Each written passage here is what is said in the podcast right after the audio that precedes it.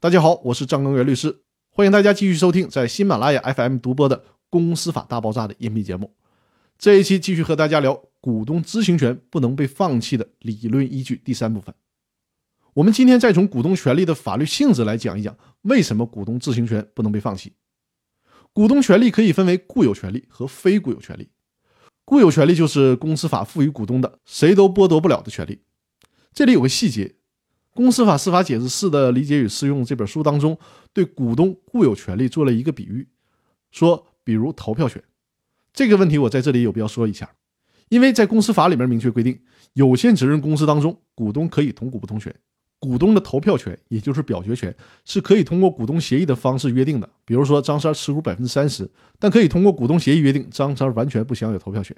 所以，最高法院在这个地方举的例子，说投票权是固有权利。强调不能通过公司章程、股东协议去剥夺和限制。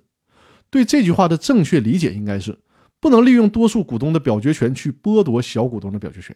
比如说，张三持股百分之三十，其他持股百分之七十的股东不能利用三分之二以上的表决权就通过一个章程说张三从此就没有表决权了，这是不行的。这种固有的权利，张三可以自己自愿的放弃或者是转让给别人，但是呢，不能强制剥夺。这一点大家需要注意。那接着说。与固有权利相对应的是非固有权利，又称为非法定的股东权利。这种权利呢，是可以通过公司章程或者是股东会决议来加以限制和剥夺的权利。为什么立法者和最高法院对于股东知情权这么重视，不惜在法律条文里面反复的强调股东知情权不能剥夺？因为股东知情权可不是一个单纯的权利，它是手段性的权利，也就是说，它是一个权利的入口。比如说，你认为大股东或者是公司高管侵占了公司的资产，要追究他的法律责任，甚至是违法犯罪的责任，你的前提必须是通过股东知情权来查证这个问题才行。没有这个权利的入口，你只是怀疑那是没有用的。所以说呢，如果知情权被公司章程或者是股东间的其他协议给剥夺了，那将会导致股东的其他权利难以得到保障。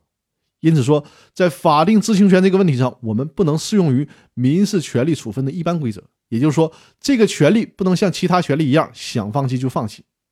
这有点像人的生命权和健康权。比如说，你跟隔壁老王签个协议，说你砍死我吧，我不想活了。你砍完我，你不用承担任何责任。这种协议即便是签了，也是无效的。法律压根就不允许你放弃这个权利。股东知情权就类似这种情况。所以说。股东知情权需要适用公司法上的特殊规则，排除当事人的约定限制，甚至不允许当事人放弃这个权利。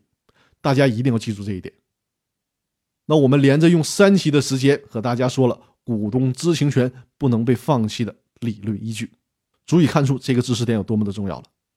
那好，我们这周的分享就到这里了，更多内容我们下周继续。祝大家周末愉快，谢谢大家。